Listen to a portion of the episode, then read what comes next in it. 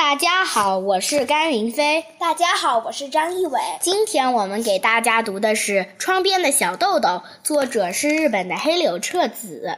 第十九章，暑假开始了，明天要搭起帐篷露营，请带上毛毯和睡衣，傍晚到学校集合。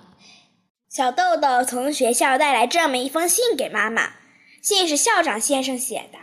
从明天开始就是暑假了。什么是露营？小豆豆问妈妈。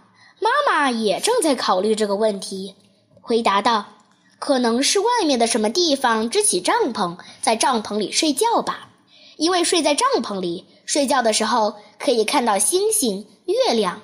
不过，在什么地方支帐篷呢？信上没说需要交通费，那应该是在学校附近了。”这天晚上，小豆豆上床之后，仍然在考虑露营的事情。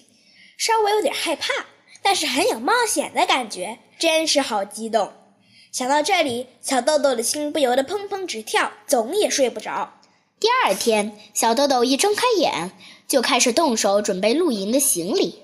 傍晚的时候，妈妈在装了睡衣的登山包里面又放进一条毛毯，好沉啊！小豆豆感觉要被压倒了。不过，他还是向爸爸妈妈道了声再见，就出发了。孩子们在学校里集合之后，校长先生说：“请大家都到礼堂里去。”于是大家集中到礼堂里。校长先生把一件硬邦邦的东西拿到了小讲坛上，原来那是一顶绿色的帐篷。校长先生把帐篷打开，说。下面我来教大家怎么支帐篷，要仔细看啊！然后先生就一个人吭哧吭哧地忙活起来，拉一下这边的带子，数一下那边的架子，一眨眼的功夫，一顶漂亮的三角形帐篷就支起来了。先生说：“怎么样？下面轮到你们了，在礼堂里支起好多顶帐篷，我们就在这里露营。”妈妈的想法和大多数人一样。以为会露天支帐篷，但校长先生的考虑却与众不同。在礼堂里露营的话，即使下雨了或者夜里冷起来都没有关系。孩子们七嘴八舌地嚷着：“露营啦！露营啦！露营！露营啦！”一边几个人一组，在老师们的帮助下，在礼堂的地板上搭起了好多顶帐篷，足够睡下所有的人。每一顶帐篷大约可以睡三个人。小豆豆匆匆忙忙换上睡衣，在好多帐篷口钻进钻出，玩得心满意足。大家也和小豆豆一样，纷纷去拜访别的帐篷。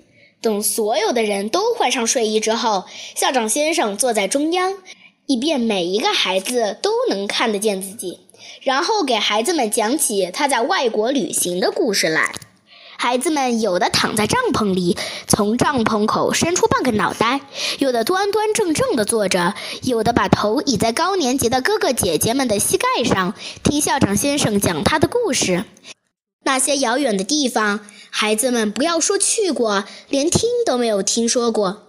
先生的故事非常新奇，有的时候，孩子们甚至觉得，在遥远的大洋彼岸生活着的孩子，简直就像是自己的朋友一样。就是这么简单的一次露营，对孩子们来说却是一生中难以忘怀的开心记忆，是非常宝贵的经历。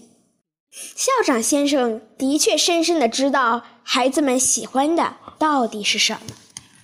先生的话说完了，礼堂里的电灯也熄灭了，大家纷纷钻进帐篷里。